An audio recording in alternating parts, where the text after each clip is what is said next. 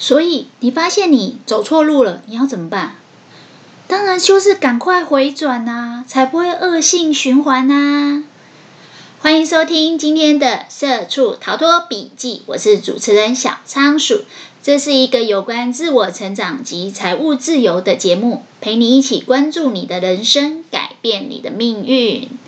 Hello，大家好，今天小仓鼠又来分享我的笔记了。今天分享这本书非常有名，叫《地下界限》，是由苏训慧老师所写的。这本书真的很值得分享，我觉得它就是一个让你人生不要走弯路、赶快导正的一个很好的书。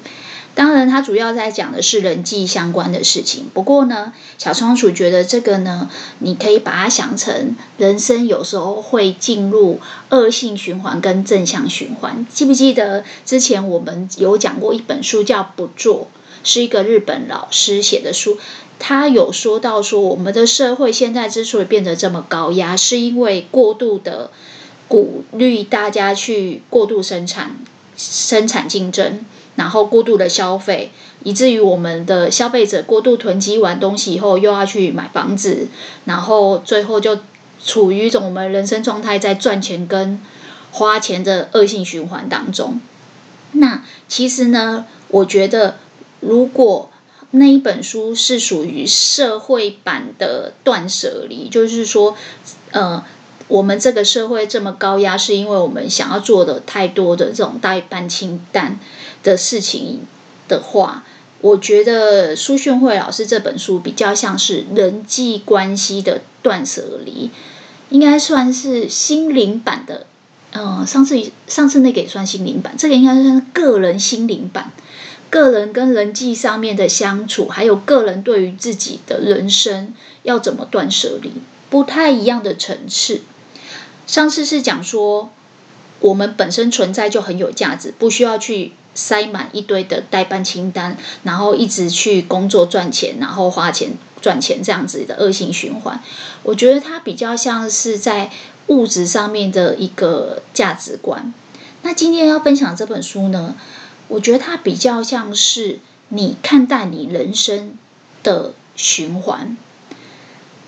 我一样用比较呃。呃，简化的方式来讲这本书，我觉得会对大家对这本书的概念会比较有清晰的轮廓。然后有机会的话，可以去找这本书来看。我把这本书里面的这个人际的断舍离呢，分成 A、B、C 三个步骤。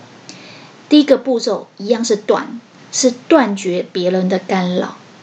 就是这本书的书名，先立下一个界限。不要让别人去干扰你。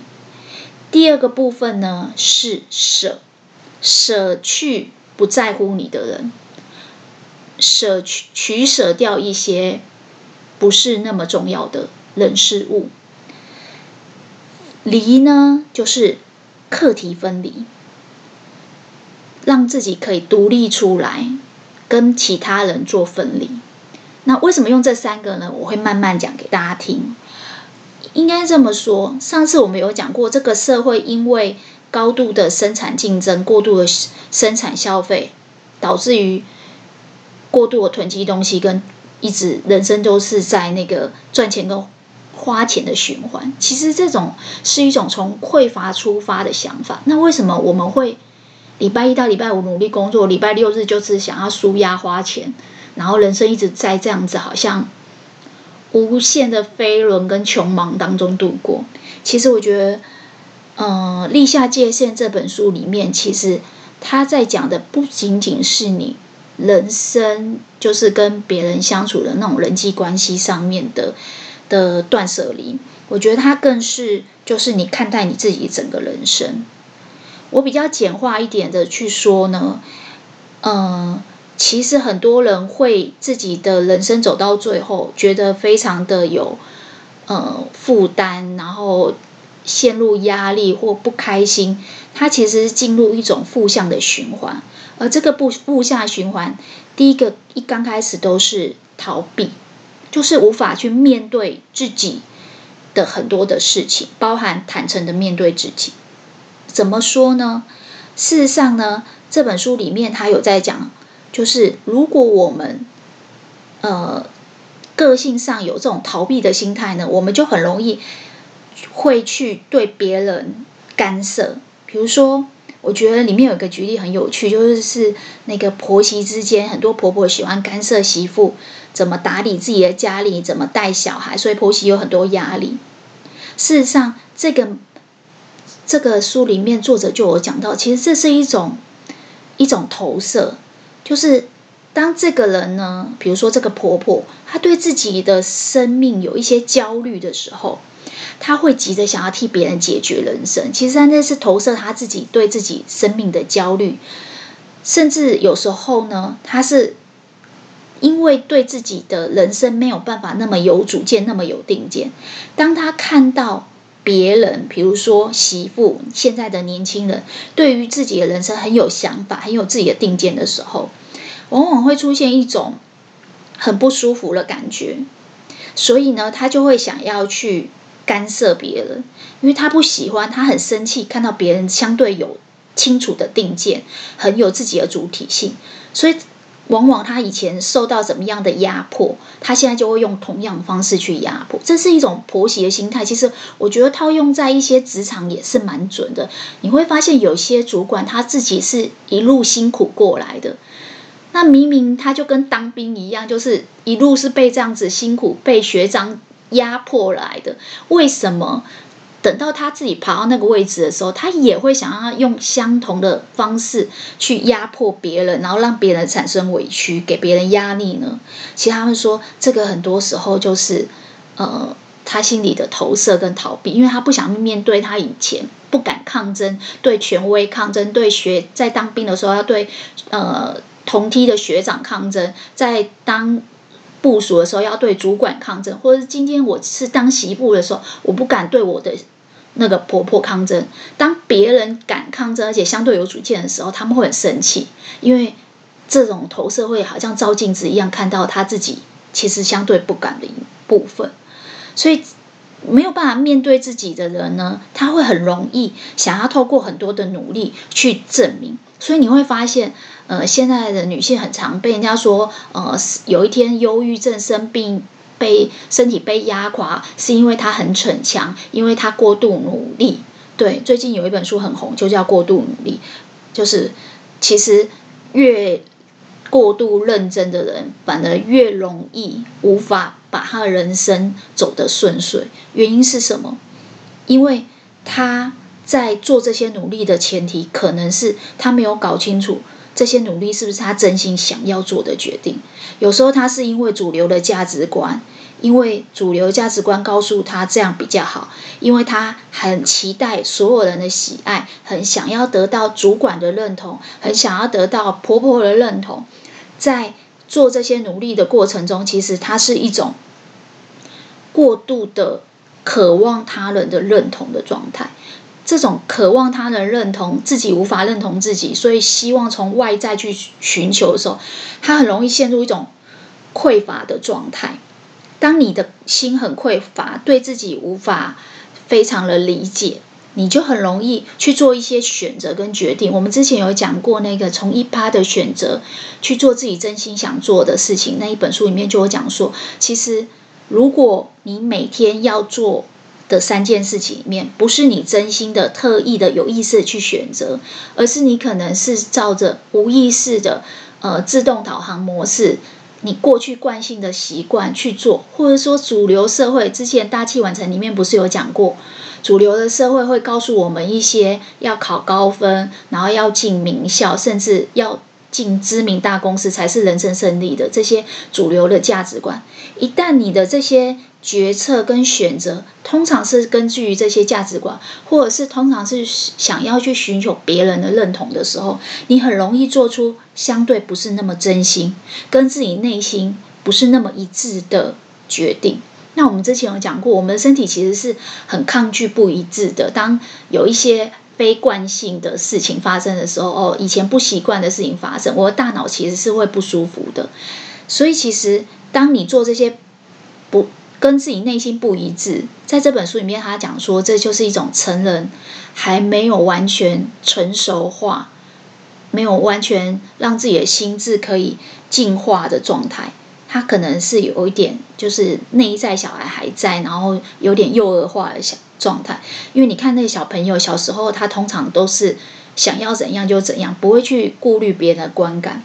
但是，当你现在所做的很多的决定，有时候你是因为爸爸妈妈希望，因为主流社会说这样才一致。在这个过程中，我们人生做任何事情都不可能一帆风顺。可是，如果你中间遇到了一些嗯不开心的事情，或是觉得有委屈的时候，如果你是一个没有办法，就是呃非常坚定自己的人，就是因为你自己内心想要什么，你都还在三心二意。有时候是因为别人的关系，因为别人而做的这个决定，所以你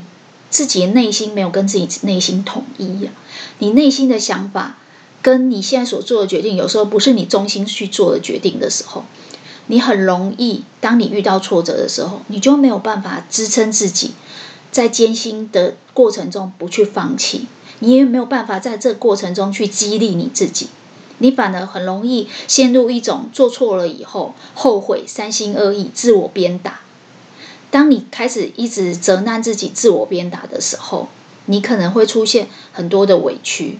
在。外在层面，你可能就会出现外匮乏，然后你就可能，你看我刚才讲，礼拜一到礼拜五努力赚钱，六日就想要去放纵自己，去买东西，去吃东西，但是得到这些快乐的爽度其实很短，很快你就会觉得，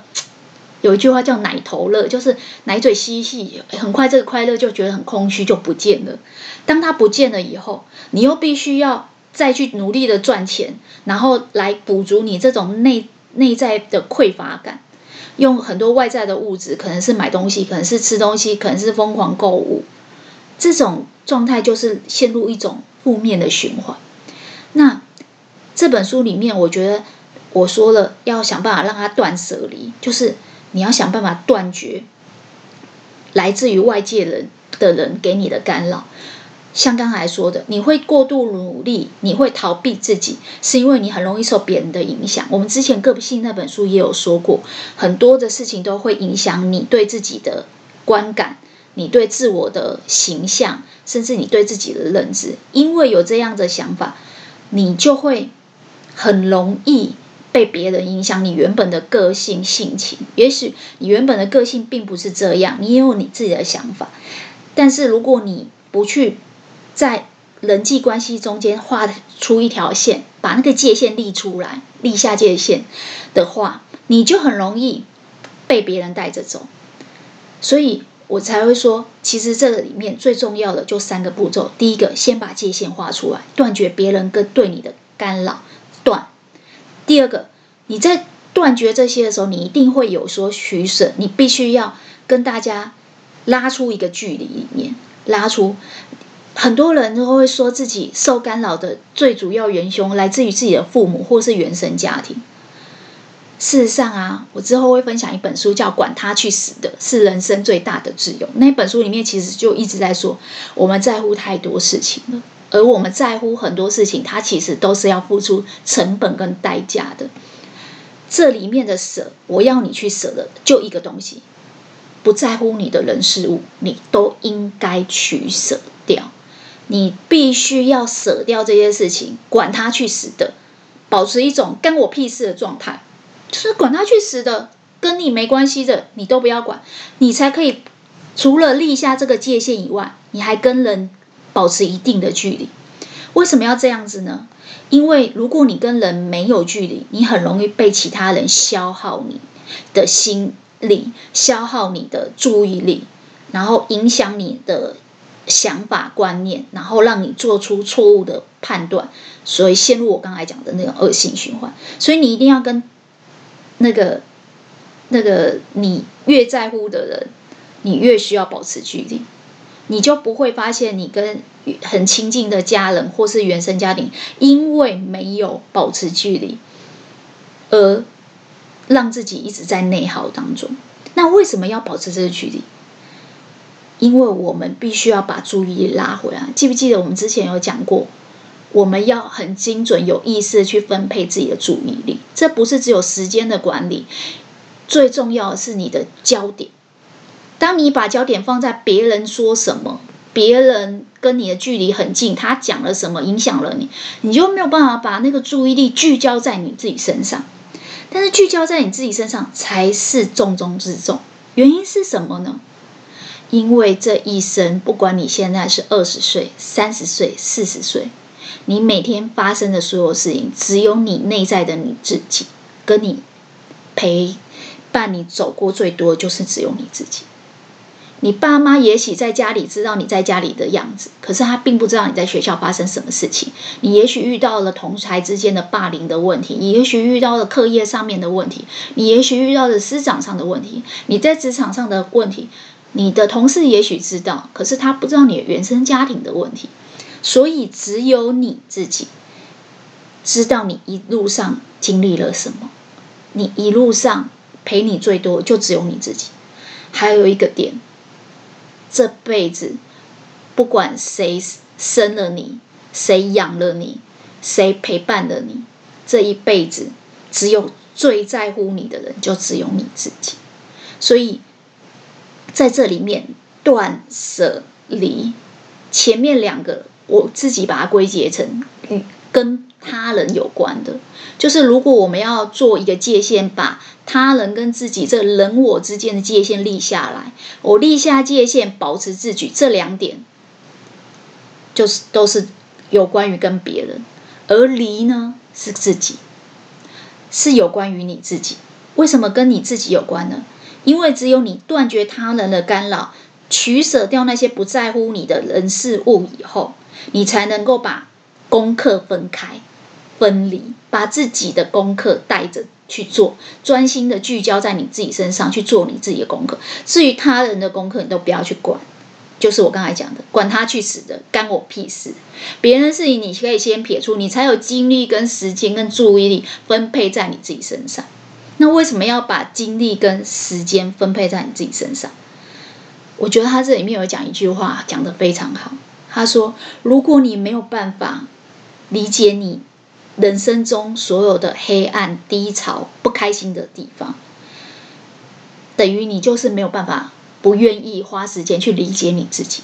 如果你没有办法去理解跟接纳你自己，你基本上就很难负责任的过完你自己的人生，很难有担当的把自己的人生过起来。所以，必须要先断绝别人。取舍掉别人以后，你才有能够让自己分离出来，独立的思考，独立的有主见、有定见。那要为什么要这样子呢？我讲一个最近的时事啊，应该是前一阵子的时事，就是那个大 S 因为跟库龙那个重新有了联系以后。就很火速的决定自己要跟他结婚，然后大家沸沸扬扬说她真是一个非常有担当的女生，然后很多的媒体都开始评论她这个从小到大的个性。其实小仓鼠本来就蛮喜欢大 S 的个性，很欣赏她的风格，可是一直无法具体的去想为什么会很欣赏她。以前顶多是觉得因为她很漂亮，然后也对自己想要做的事情很有毅力，很有恒心。这一次的事件，我记得有一个媒体人说，因为她是一个拿得起放得下、非常有担当的人，愿赌服输的人。哎，我突然好像开窍了，我终于懂为什么我会欣赏他了。因为我们很多人之所以会被别人影响，之所以人生过得不顺遂，是因为我们很容易受人家影响，然后去做了错误的决定以后。然后进入了自己不想要的人生，觉得人生委屈了以后，就陷入一种受害者的思维。但我最欣赏的一种人，并不是他功成名就、赚很多钱、爬到什么高官，因为我看得到他也牺牲了很多。但是我最欣赏一种人，就是愿赌服输的人。什么样的人可以让你愿赌服输？想想看哦，我们很多时候。会陷入痛苦跟挣扎，觉得委屈没有办法往下走，是因为我们觉得自己做错了决定，产生的懊悔，然后自我鞭打，在自我鞭打，别人折磨你的同时，你也折磨自己更多。别人打你一巴掌，你打自己十几巴掌，那你人生当然就活得压力啊、痛苦啊、沮丧。什么样的人可以活得最好？他对自己的想法很有主见，很有定见。他对自己这个课、自己的功课是什么，不是很清楚的。自己的主体性是很坚定的。他要怎样做到可以很坚定？自己想要什么就可以自己去实现。我记得大 S 有一句名言，就是他说他所花的每一分钱，他都要自己去赚来，就是他没有要加入豪门，也没有要依赖别人。我觉得这个可以达到最佳的自己。让自己觉得满意的这种正向循环，最主要就是他可以很能够面对他自己。我们刚才有说，会陷入受害者思维的人，通常有逃避型的人格。他喜欢对别人指手画脚，他自己的事情他自己不去解决，别人的课题他一直来干预，一直没有界限，一直没有距离。但他对自己的事情他都不去面对，他不敢挑战权威，所以他就是一直去指手画脚别人。你知道，当一个人啊，他有思想、有主见、有定见的时候，他可以坚定的自己。他遇到很多挫折的时候，他可以继续往下去、往下走，是因为他的决定是他自己跟自己内心有统一、真诚一致的决定。那怎样可以让你自己真诚一致的决定？就是你跟自己的内心其实是没有矛盾的。那你要怎么样知道你自己有没有跟自己的内心统一？我说实在的，你要很能够面对你自己，这前提是你要先记不记得我之前有分享一本书，叫做《学霸为了抵达自己》，里面有说你要能够面对自己的所有的情绪。很多人会不能够面对自己，逃避自己的最最常见的状态，就是对于自己的感受、自己的情绪、自己的想法，甚至。自己的动机是没有觉察的，就是无意识的在过日子，他没有办法很清楚的辨识跟厘清，说什么东西是他要的，什么东西是他不要的，所以他对自己真正的理解力是很低的，他没有办法看出来自己的价值，也没有办法去，你知道，觉察是一种收集情报的过程。如果你能够觉察自己，你才有办法去厘清你自己，因为你收集的这些情报，你才能够去分析、归纳、整理，说：哦，我会有这个想法，是因为我的论点是什么？我会有这个感受，是因为我的目标是什么？我因为目标是这个，可是我现在的走向是那边，整个偏离自己的航道的时候，内心就会感觉到不一致、跟痛苦、跟委屈。所以如果可以去收集更多的情报给自己，你就可以慢慢梳理出，哦，通常这种情况我就会，它就是我的雷，它就是会触发我的某个情绪啊，因为我内在有某个情潜意识，所以我很容易被别人影响去做错了决定。也唯有你去收集了这些情报，慢慢的厘清、分析、归纳以后，你才能对自己更了解。那你做出来的决定呢？是你经过反复拿捏，然后去总结出这个对你最有利，去评估说这个你才做得下去。等到你中间遇到困难的时候，你才有办法一直就是鼓励自己坚持下去，支撑自己说不要放弃。要不然你会发现有些人他就是很简单粗暴的。哦，我现在觉得心情不好，我就辞职，然后反映完情绪以后，做完这个决定以后，事后又后悔，三心二意以后，又开始自我鞭打，然后每天都处于一种失业不快乐的状态。他根本不知道自己为什么会有这些想要辞职的决定，甚至也不知道要怎么样去面对自己的这些情绪，而这些情绪背后又代表了什么意义？其实我们的情绪都是。都是有意义的，它背后都是有一些动机的，也只有你可以把自己的心情照顾好、安抚好、照顾好你自己，你才能够很有担当的去承担我做了这个决定以后的后果跟损失，去承担你的人生。你就像我刚才说的，大 S，他今天很冲动，没有见到人就决定。在网络上就跟他视讯，就决定做这个结婚的打算。他勇于承担他自己所做的这个下场，跟结果。就像他当初嫁给前夫的时候，他也是说他是在短时间就做了这样的决定，但是呢，他做了自己认认可的决定以后，那是他真诚一致的想法以后，她可以勇于去承担后面的损失，包含离婚，他不会事后跑出来到处骂，或是抱怨，或是或是让男男生觉得难堪，是因为。他每做每一件事情，他其实都花了很多心思在面对自己的需求、自己的渴望。所以，如果可以面对自己，如果可以不逃避自己，你才有办法先把所有功课分开。这是你的功课，你带回去做哦。这是前夫的功课，如果这是小孩的功课，而我自己的功课，我把课题都分离开以后，我带回家。我去面对的过程中，第一个我要接受的就是黑暗、低潮，我自己的不足，我的脆弱。当我能够面对、承认我哪里有好的，哪里有不好的，我才能去做出好的决定，然后让自己去坚持、有主见的去坚持这个决定。最后，你才有办法慢慢的实现你自己想要的事情，达到自我实现，跟你人生的满意度才会高。所以这样这样的想法才是一个正向循环。所以人生的断舍离，其实你只要做到三件事情：断舍，就是先阻断别人对你的噪音干扰。像我上次讲的，把那些噪音关小声一点，甚至关成无声。如果他对你没有帮助。舍就是有些东西必须取舍，你不要去追求所有的人都喜欢你，每个人都有自己的立场、自私自利的一面，或是人性的一面、现实的考量，所以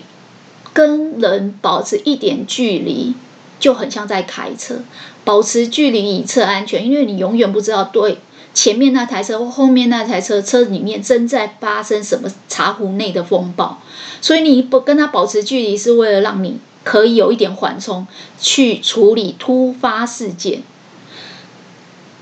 断舍完以后，你才可以把所有的注意力精准的分配在你自己身上。而这个注意力分配在你自己身上，去面对、去承认、去搞清楚自己到底要什么以后，你才有力气去自我实现，然后你才有力气去做你想要的人生。去过你想要的日子，你才有力气去学习、去尝试错误，然后慢慢的锻炼出你自己的能力，包含创造幸福的能力，包含学习的能力，包含你在这个过程中，你不断的去伸展你自己，去开展你的潜能，然后让你的感受力、弹性都慢慢的恢复。这个前提就是你要面对自己，你要觉察自己。然后你的行动力就会慢慢开始有，所以我觉得用断舍离去想《立下界限》这本书，你就会发现人生其实变得简单。你把别人排除在外，先断掉，先舍掉，把自己完全独立分离出来以后，你才有办法去过你真正想过的日子。因为别人也在过他自己的日子，没有人可以扛着谁的日人生过日子。只有你自己，所以呢，今天就用断舍离这个很简单的概念去跟大家分享人际上的断舍离，跟自己的人生的断舍离。不知道今天的笔记大家听到这里有没有什么特别认同的一句话或一段话呢？其实书里面的观念在你的生活中应该也有很多类似的例子。有机会的话，给小仓鼠一些回馈共鸣，让小仓鼠更有动力去分享更多丰富的笔记给大家。那今天就这样喽，拜拜。